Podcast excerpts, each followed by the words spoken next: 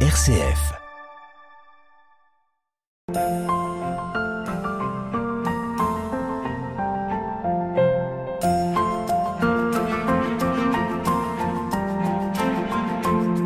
RCF, Hubert Moritz. Bienvenue dans cette nouvelle émission La Petite Voix qui nous parle du, du sanctuaire de, de, Lisieux et nous sommes ici en compagnie de Maria Rodriguez qui nous a déjà euh, effectué une visite guidée dans la, la, basilique principale ici à Lisieux et nous allons découvrir euh, un musée de cire. C'est un diorama, c'est ça? Bonjour Maria. Bonjour. Ouais. Oui, c'est un diorama. Ce sont les, des personnages en cire, euh, taille humaine euh, qui représente les différents moments de la vie de Thérèse. Voilà, des, des tableaux euh, figés qui nous donnent euh, un cliché de, à un moment donné de la vie de, de Sainte Thérèse. Alors on commence bien sûr à Alençon, je suppose. Oui, bien sûr. On commence à Alençon avec la naissance de Thérèse. On voit les, euh, son papa et sa maman autour du berceau et évidemment ses trois sœurs euh, très heureuses, qui paraissent très heureuses de la venue de la petite, la petite dernière. Voilà. Alors tout est reconstitué en taille réelle. Hein oui, tout à fait. C'est constitué vraiment en taille réelle et euh, c'est vraiment quelque chose qui est très apprécié par le par le public, mais que des fois passe un peu inaperçu. Mmh. Ils viennent à la basilique et ils ont du mal à situer où est-ce qu'il est le diorama. Donc, euh, il se trouve euh, en bas des marches euh, dans l'entrée de gauche qui va à la crypte. Et si vous allez à gauche au lieu d'aller à droite vers la crypte, c'est le diorama. Voilà. Alors c'est, enfin, peut-être pas ouvert tout le temps. Euh, je suppose qu'il y a des horaires d'ouverture. Ou... Oui, il est ouvert euh, à partir du printemps, généralement les vacances de, de printemps, et tout l'été, pendant tout l'été. Souvent, ce sont des bénévoles qui, qui sont là pour accueillir euh, les pèlerins. Et euh, évidemment, l'hiver, c'est un peu plus difficile parce que c'est difficile de chauffer. Il fait un peu froid. Là, pour aujourd'hui, ça va encore, mais c'est vrai qu'avec les portes ouvertes, euh, vraiment, ouais. c'est très difficile de chauffer. Alors, grâce à vous, on a une visite privée inédite. Alors, après ce premier tableau de la famille autour du, du berceau de Sainte-Thérèse à Alençon, on passe dans des, dans des jardins. Oui, alors c'est déjà dans le jardin des Buissonnets, oui. euh, Thérèse à l'âge de, de 4 ans et demi, euh, qui, euh, elle parle, elle, elle est dans le jardin avec sa sœur Céline, avec qui elle, elle discutait beaucoup, avec qui elle partageait beaucoup de, de moments de, de jeu. Donc c'était sa, vraiment sa, sa, partenaire de jeu, sa, sa grande amie, on peut dire Céline, sa sœur. Voilà. Déjà un amour de Jésus à, à plus de 4 ans. Hein. Oui, tout à fait. Déjà dans ces jeux, tout est tout, tout l'amener à Jésus. Comme dans le passage suivant, vous voyez, elle est en promenade avec euh, avec son papa et Thérèse, en regardant euh, en regardant le, le ciel, elle pense, euh, elle voit le, un T. En fait, ce, ce sont les, les, étoiles qui forment un T, et elle pense déjà que c'est Jésus qui pense à elle, qui lui qui fait un petit un petit clin d'œil. Elle voit le T de Thérèse inscrit dans le ciel.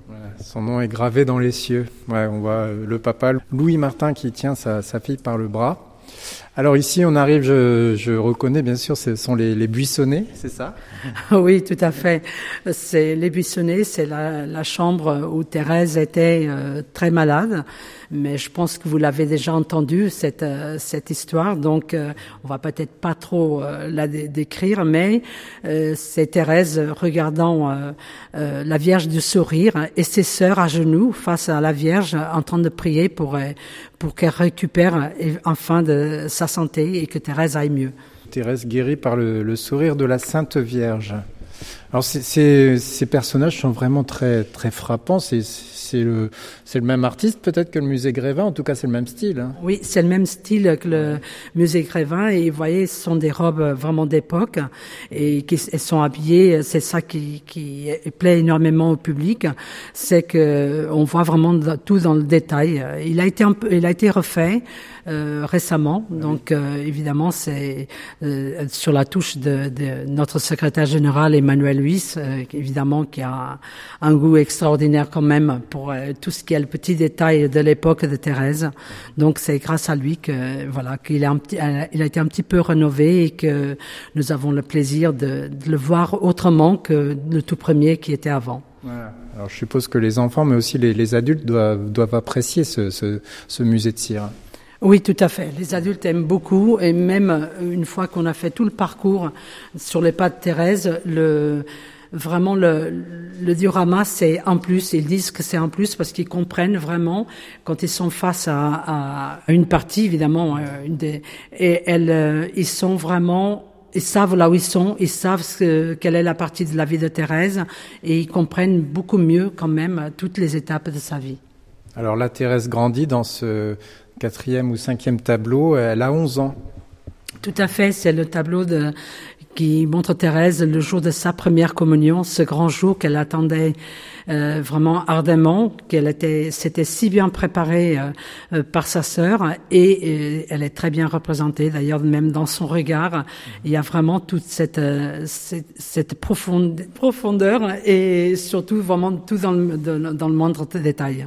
On suit bien sûr les, les flèches. Et alors là, on arrive à la période où, où Thérèse fait tout ce qu'elle peut, je crois, pour rentrer au Carmel. Hein. Oui, tout à fait. Alors là, c'est vraiment, elle a accompagné son papa. Elle s'est fait très belle. Elle se, vraiment, elle attendait euh, vraiment que, les, que l'évêque donne l'autorisation qu'elle rentre au, au, Carmel. Mais malheureusement, l'évêque lui dit non. Donc euh, Thérèse est un petit peu euh, euh, perturbée. Elle est très triste parce que déjà, elle aimait pas beaucoup qu'on lui dise non, Thérèse. Mais elle ne se décourage pas elle persiste et, elle, et on va voir dans l'étape suivante jusqu'où elle ira pour vraiment obtenir cette autorisation de rentrer au Carmel. En tout cas, elle avait fait un chignon pour paraître un peu plus âgée devant l'évêque, mais ça n'a pas, ça a quand même pas suffi. Hein. Oui, tout à fait. Alors donc là, on arrive devant, euh, on arrive à Rome, hein, devant, devant le pape, et on est le 20 novembre 1887. Oui, bien sûr. Alors, lors d'un pèlerinage à Rome, Thérèse, évidemment, quand on lui a dit non avant pour entrer au Carmel, elle s'est dit, euh, lorsque je serai à Rome, devant le pape, je demanderai l'autorisation. Et donc, euh, elle est devant euh, Léon XIII et euh, on n'imagine pas, même aujourd'hui, une jeune avoir l'audace de, de, prendre la parole devant le, devant le pape. Mm-hmm. Et Thérèse le fait. Elle ose, elle ose de toutes ses forces et elle le supplie. Elle lui dit, euh, euh dites oui, dites oui. Si vous dites oui, tout le monde acceptera que je rentre au Carmel. Et euh, le pape, malheureusement, euh, ne répond ni oui ni non. Euh, il dit cette réponse un peu qui ressemble un peu à la réponse des Normands, ouais. vous savez, ni oui ni non, mais il lui dit euh, si Dieu le veut, vous rentrerez au Carmel. Voilà, donc il s'est pas trop mouillé en fait. Hein. non, non, non, il s'est pas trop mouillé, mais bon, il, il, il le fera plus tard. Ouais, donc Thérèse a dû être quand même très déçue, je suppose. Oui, Thérèse était très déçue. D'ailleurs, elle écrit dans une lettre à sa sœur. Elle lui dit euh, Mon cœur est comme le ciel de Rome aujourd'hui, parce qu'il tombait des cordes vraiment à Rome, il pleuvait beaucoup. Et Thérèse était vraiment dans le même état. Elle était très triste. Mais évidemment, elle savait que si Dieu le veut, elle rentrerait. Donc, elle continua à prier et, elle ne se décourage pas jusqu'au jour qu'elle obtient vraiment l'autorisation de rentrer au Carmel. En tout cas, elle sait ce qu'elle veut. Alors on arrive au 8, au 9 avril 1888 et Thérèse, elle a 15 ans. Voilà, c'est le grand jour. Donc le grand jour, elle fait son entrée au Carmel. Euh, après avoir fait un, dernier tour dans le jardin des Buissonnets, évidemment, on imagine quand même que, malgré tout, elle avait euh, une certaine mélancolie de, de quitter les, les Buissonnets, de quitter son papa chéri, en fait son roi chéri, comme elle l'appelait. Et mais elle avait une telle joie, une telle joie vraiment de, de enfin euh, euh, arriver à sa vocation de carmélite et de rentrer enfin au Carmel. Alors là, elle est quasiment en robe de mariée, en fait. Oui, vraiment, euh, on verra souvent dans les écrits de Thérèse que Jésus, pour elle, c'était vraiment son amour. Tout, c'était vraiment celui à qui elle voulait vraiment tout donner et non seulement de, l'aimer de toutes ses forces, mais de le faire aimer de, tout, le monde. Et euh, évidemment, elle est comme une jeune mariée, très belle. On imagine 15 ans vraiment, mais une très très belle jeune mariée, prête à se donner vraiment à cet amour du Christ.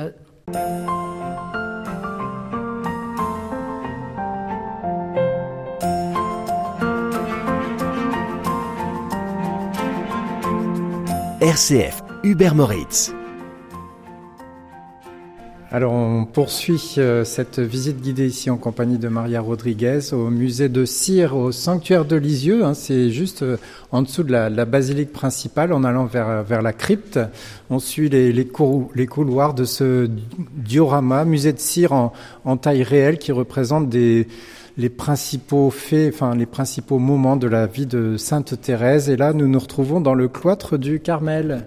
Tout à fait. Donc, dans le cloître euh, Thérèse en novice, une euh, très belle photo de, de, Thérèse, une très belle, pas une photo là, puisqu'elle est, mais une illustration de Thérèse, puisque, mais on le voit souvent en photo. C'est une photo de Thérèse souvent dans les, même sur Internet. Et, mais euh, Thérèse en novice avec un, un regard euh, plein d'amour pour ce Christ, donc vraiment qu'elle a, elle est derrière la croix, qu'elle elle est prête même à enlacer.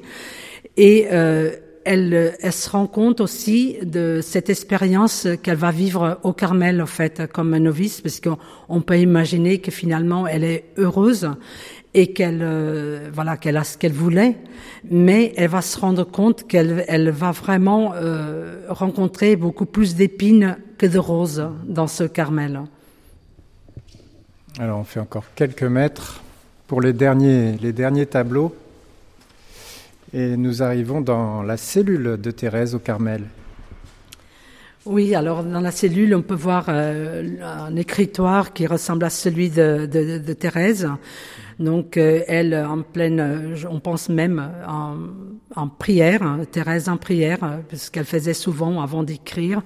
Mais c'est c'est là qu'elle va passer la plupart du temps, en train de les deux dernières années de sa vie, pour écrire euh, ce qui a été plus tard, évidemment, ce, ce très beau livre qui est euh, vraiment ce qu'il a rendu connu d'ailleurs partout dans, dans le monde et que ce sont évidemment elle n'écrit pas ce livre mais elle écrit tous ces manuscrits qui, qui seront reliés dans vraiment dans ce livre Histoire d'une âme. Histoire d'une âme. En tout cas, dans une cellule de carmélite, il n'y a pas beaucoup de meubles, hein, il n'y a pas grand-chose.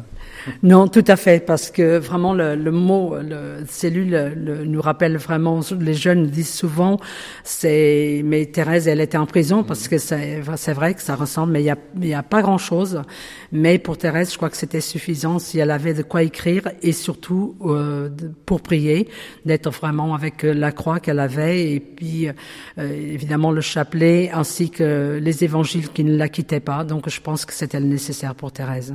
Alors Maria, on arrive au douzième euh, tableau et je suppose que ça doit être le dernier. Hein oui, de, on voit Thérèse vraiment sur euh, au moment de sa mort. Hein. Thérèse avec euh, évidemment la croix dans ses mains et ainsi que les roses auprès d'elle, euh, qu'on on voit en fait elle bien représentée comme au moment de sa mort, puisque on a l'impression déjà qu'elle est heureuse, que Thérèse est heureuse, puisque c'est ce qu'elle attendait. Euh, on, après la souffrance physique qu'elle avait eue quand même au Carmel, mais qu'elle là, elle est prête vraiment à rentrer dans cette vie qu'elle souhaitait, puisque finalement c'est cette vie qui va lui permettre de se rendre, de, de nous faire tomber cette pluie de roses qu'elle a promis euh, au monde entier. Et là, on est donc au 30 septembre 1897. Tout à fait. Là, c'était vraiment le jour de sa mort, mhm. mais disons que c'est dans là qu'elle passe vraiment les derniers moments de, de, de, de sa vie. Et euh, évidemment, il y a les sœurs qui sont auprès d'elle jusqu'aux derniers instants. C'est elles qui vont entendre les derniers mots de Thérèse, vraiment.